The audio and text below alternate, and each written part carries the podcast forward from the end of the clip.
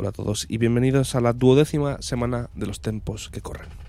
Hoy, 9 de diciembre de 2021, además de ser San Juan Diego y el Día Internacional contra la Corrupción, faltan 16 días para el cumpleaños de Pau. Oh,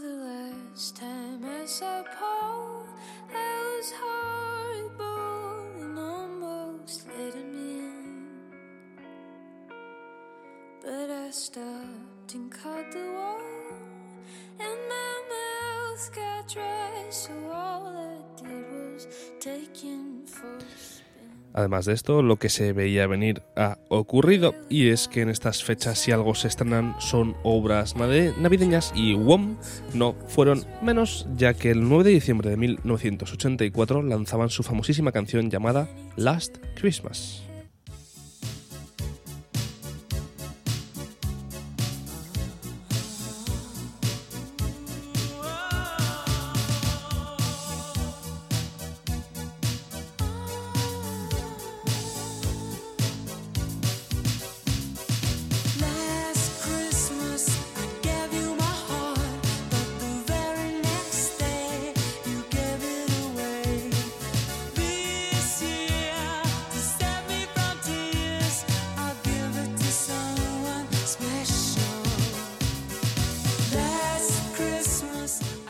La Navidad ha llegado. El 9 de diciembre de hace 54 años, muy sorprendentemente, nacía en Indiana, Estados Unidos, el ya comentado en el podcast Joshua Bell. Además, por último, pero no menos importante, un año después del nacimiento de este violinista prodigioso, The Doors estrenaba su tema titulado Touch Me.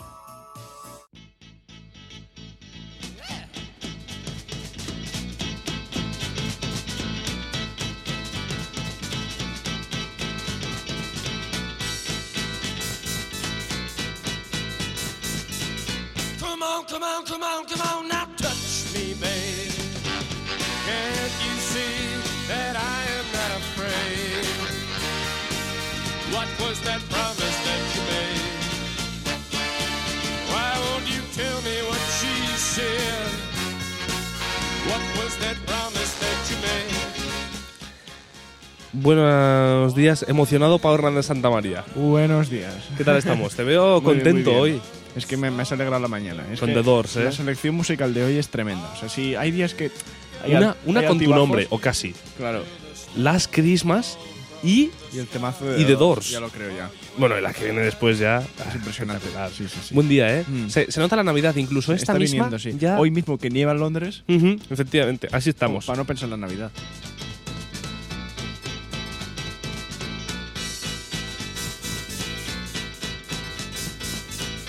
Come on, come on, come on, come on, now touch me, babe. Can't you see that I am not ¿Y qué te parece, Pau? Que para hablar hoy, un día 9 de diciembre, pasemos a, hablar los titu- de- a leer los titulares. Yo me quedo con Jim Morrison todo el rato, pero bueno, habrá que hacerlo, sí. Bueno, pues escuchamos la sintonía y pasamos con el primer titular. Vamos allá.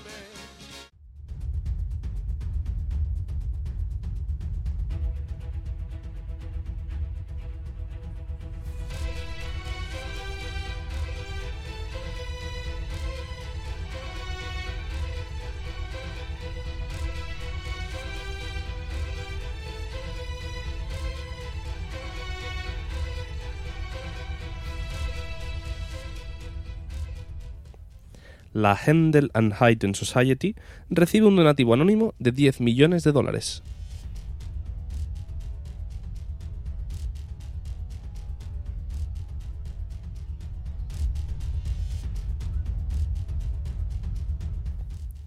La Hayden Society, también conocida como H plus H, fue fundada como formación coral y orquestal en Boston, Estados Unidos, en 1815.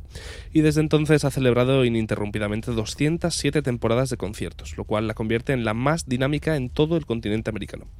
Cuando Christopher Hofburg sucedió a Thomas Dunn al frente de la H plus H en, 1800 en 1986, tomó la decisión de transformarla en una orquesta historicista, y ese ha sido el camino seguido desde entonces, reforzado tal criterio interpretativo cuando en 2009 otro inglés, Harry Christophers, fue nombrado director artístico de la sociedad. Christophers dejó el pasado día 28 de noviembre la dirección de la H H, dirigiendo, como no podía ser de otra manera, un Mesías de Händel. Y lo hace eh, un clima de euforia, ya que la H plus H anunció que un donante anónimo, en honor al director saliente, había entregado un cheque por un importe de 10 millones de dólares para que la sociedad pueda seguir manteniendo sin sobresaltos su actividad, perjudicada, como en tantos otros casos, por la bajada de ingresos durante los meses de la pandemia.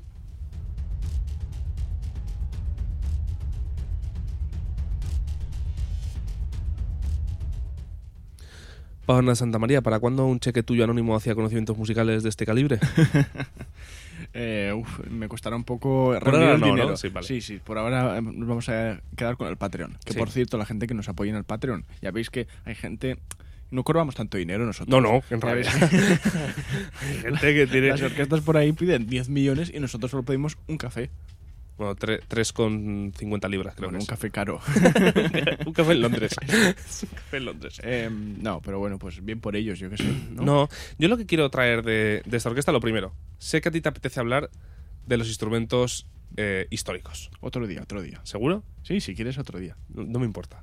Yo lo que venía a hablar era de los filántropos, de alguna manera, que apoyan a orquestas eh, de esta manera, de esta manera tan altruista. Porque sé que muchas veces, por ejemplo, nuestro conservatorio tiene mogollón de patrocinadores y de Así sponsors que, bueno, que viene a ser lo mismo, patrocinador y sponsor, por otro lado, que no sé hasta qué punto eh, esto que dice la gente, no, pero es para desgravarse en impuestos luego. ¿Tú cuánto crees que de verdad es así? O que la gente diga, oye, pues mira, tengo tanto dinero, en vez de dárselo a que las familias africanas coman, pues lo voy a dar para que Pau Hernández de Santa María estudie trombón en Royal College of Music. Joder, si me lo pones así me vo- me voy a ir al conservatorio. ¿eh? Em, no sé, yo creo que sí que hay una buena voluntad, quiero pensar. No sé, sobre todo aquí en, en el Reino Unido, que la gente es tan clasista como... Sí. como Se sienten bien haciéndolo. Eso ¿no? es, como si tú tienes mucho dinero, pues lo suyo es aprovechar y, y como hacer de mecenas a las artes y este tipo de cosas. Y me imagino que va por ahí. Claro, después tiene el beneficio de que desgrabas menos dinero a Bueno, Hacienda. pero eso es y- secundario, ¿no? y tal, pero no, de verdad pienso que es secundario. O sea, cuando esta gente que tiene tanto dinero, es que la gente que eh, patrocina nuestro conservatorio o la Handel Society esta, tiene mucho dinero. Handel y esa gente, los problemas de Hacienda, eh, ya, yo creo que No ya- los tienen ellos sí, siquiera. Y ya estás en otro nivel. ¿Sabes lo que quiero decir? Que ya es t- tanto dinero que, que no te importa realmente si que te, Hombre, es verdad si que, quitan que dar un cheque, encima anónimo, que, joder, ya que lo das, di quién eres, que te Claro. llevas el reconocimiento, pero un cheque de 10 millones de dólares quiere decir que tú tienes bastante más. Lógicamente, Porque para sí. que puedas dar así tranquilamente, es decir, toma, oye, para ti. Yo una no los quiero, claro. Es que tienes que tener mucho Sí, dinero. sí, ¿eh? es mucho dinero, pero bueno, me alegro por una parte de que vaya a la Handel and Haydn Society y no a la Sociedad de Cazadores de Estados Unidos, por ejemplo. ¿Sabes? Si puedo elegir dónde doy 10 Hombre, sí, 10 millones puesto- de dólares. Puesto a elegir, eh, está bien. Por otro lado, algún día hablaremos, de- en vez de la Handel and Haydn Society, hablaremos de algo que haya hecho Elliot Garden o de cualquier cosa para que tú puedas hablar de instrumentos Y antiguos. dar mi opinión, ¿no? sobre el Efectivamente, tema, si te sí. parece bien. Por otra parte, no quiero dejar pasar la oportunidad de comentar lo bien elegido que está el nombre de H más H, ¿no? Sí. De Hand- Händel y Haydn. ¿Para cuándo la Beethoven y Brahms Society? O... B plus B, ¿eh? Sí, sí, sí. O B plus B plus B con Bruckner también. Vamos a ir juntando iniciales de compositores y crear sociedades porque ya se ve que, que a esta gente les va muy bien. sí, sí, sí. Sociedades fantasma, ¿no? De Mm, estas... Eso es. Bueno, pues dicho esto, vamos a pasar con otra noticia que es entre curiosa, graciosa y... y para estar orgulloso. Ya lo creo. Hombre, eh, vamos allá.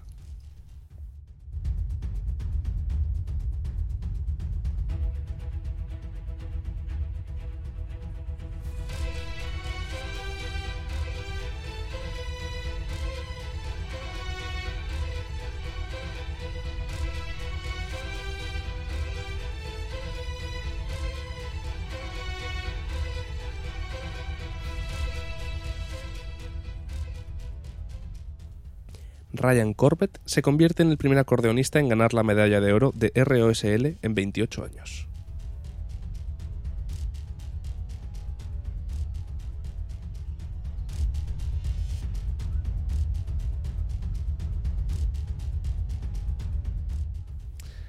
Ryan Corbett, que actualmente estudia en el Royal Conservatory of Scotland, el Real Conservatorio de Escocia, se convierte en el segundo acordeonista en los 69 años de historia de los premios ROSL que gana su máximo galardón.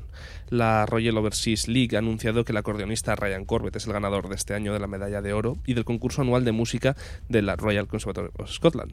Se convierte en el primer acordeonista desde 1993 en ganar el máximo galardón, que incluye un premio de 20.000 libras. Corbett compitió contra el violonchelista Matías Balsat, la soprano Millie Forrest y la flautista Maris Sato en el Overseas House con un programa que incluía obras de Scarlatti, Frank Angelis y Semyonov. A principios de este año, por cierto, ganó la final de teclado para pasar a esta final.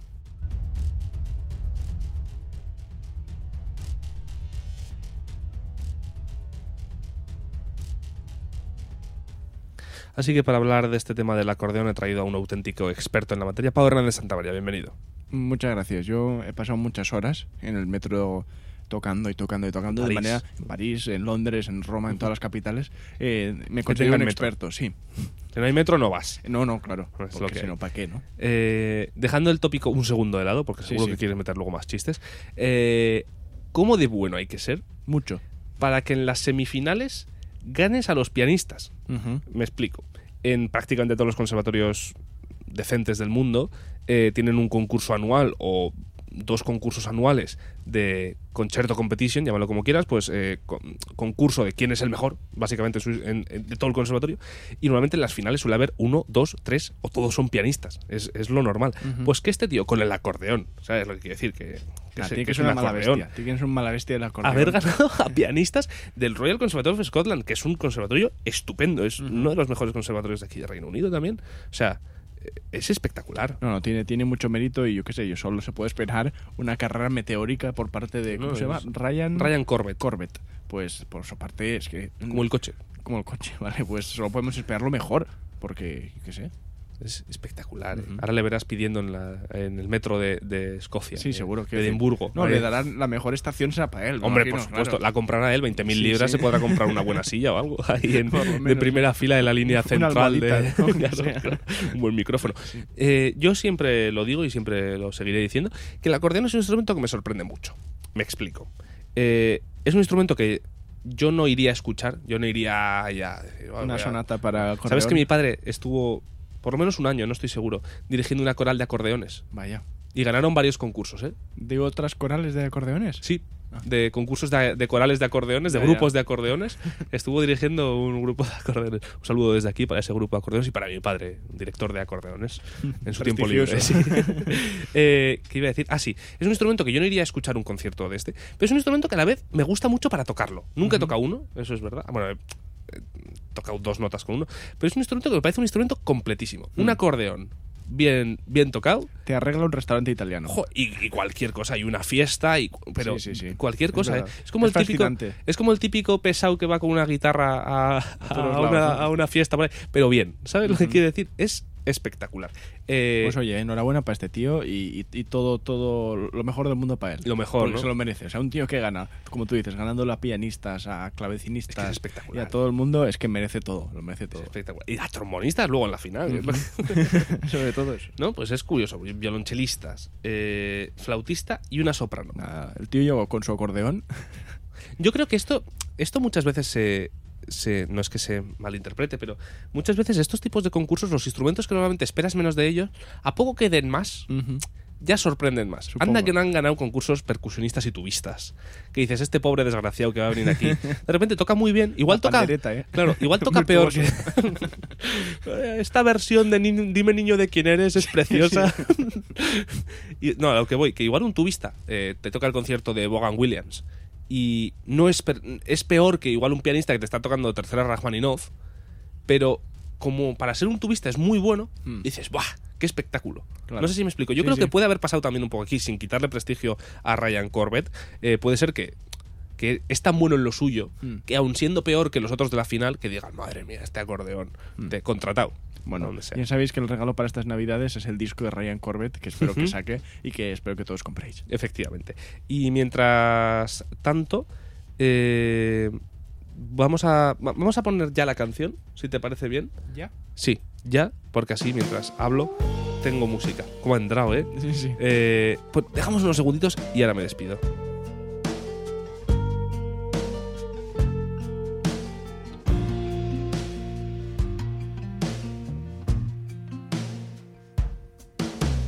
Miras hacia un lado, siempre rezagado.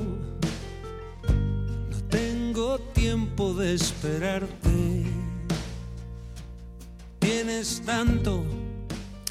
Hoy, siendo ya diciembre, he copiado el párrafo literal de la semana pasada.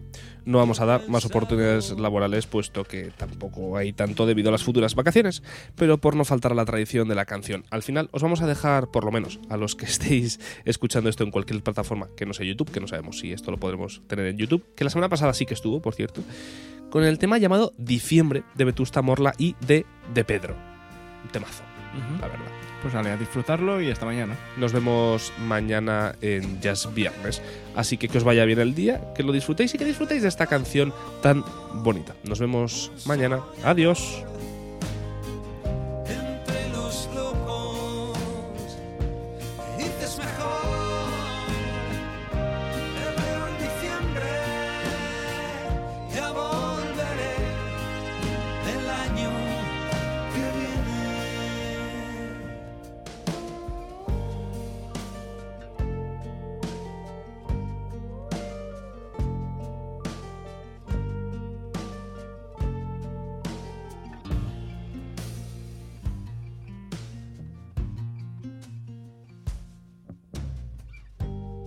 Paso detrás del otro, encuentras el sitio hermoso.